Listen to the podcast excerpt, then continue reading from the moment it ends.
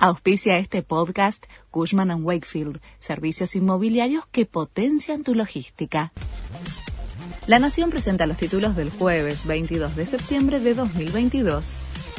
El kirchnerismo busca hoy en el Senado aprobar la modificación de la Corte. Tras una intensa negociación, la vicepresidenta aceptó modificar el proyecto acordado con los gobernadores que preveía un tribunal de 25 integrantes y plantear una conformación de 15 miembros para la Corte sobre los cinco actuales.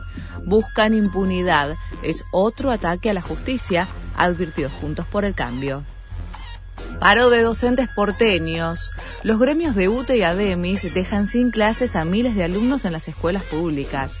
La medida de fuerza es contra la decisión del gobierno de la ciudad de pasar las jornadas institucionales a los sábados, para que los alumnos no pierdan días del ciclo lectivo. La Universidad de Buenos Aires fue distinguida en el top 10 de universidades a nivel regional.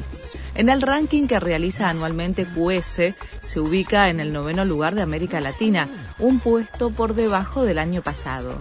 Recibió certificaciones especiales por su aporte en la producción de investigaciones internacionales. Miles de rusos intentan escapar del país tras el último anuncio de Putin. Después de que el presidente ruso anunciara que unos 300.000 reservistas serán llamados para reforzar las tropas en Ucrania, miles de manifestantes salieron a protestar en distintas ciudades y más de mil quedaron detenidos. Además, muchos intentan abandonar su país para evitar ser enviados al frente de batalla. El Monumental fue una fiesta para despedir a Leo Poncio.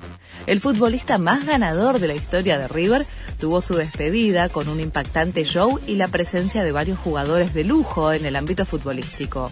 70.000 personas formaron parte de la fiesta que incluyó un partido homenaje con Enzo Francesco y Fernando Cabenagui, Diego Milito y Ariel Ortega, entre otros. Este fue el resumen de Noticias de la Nación.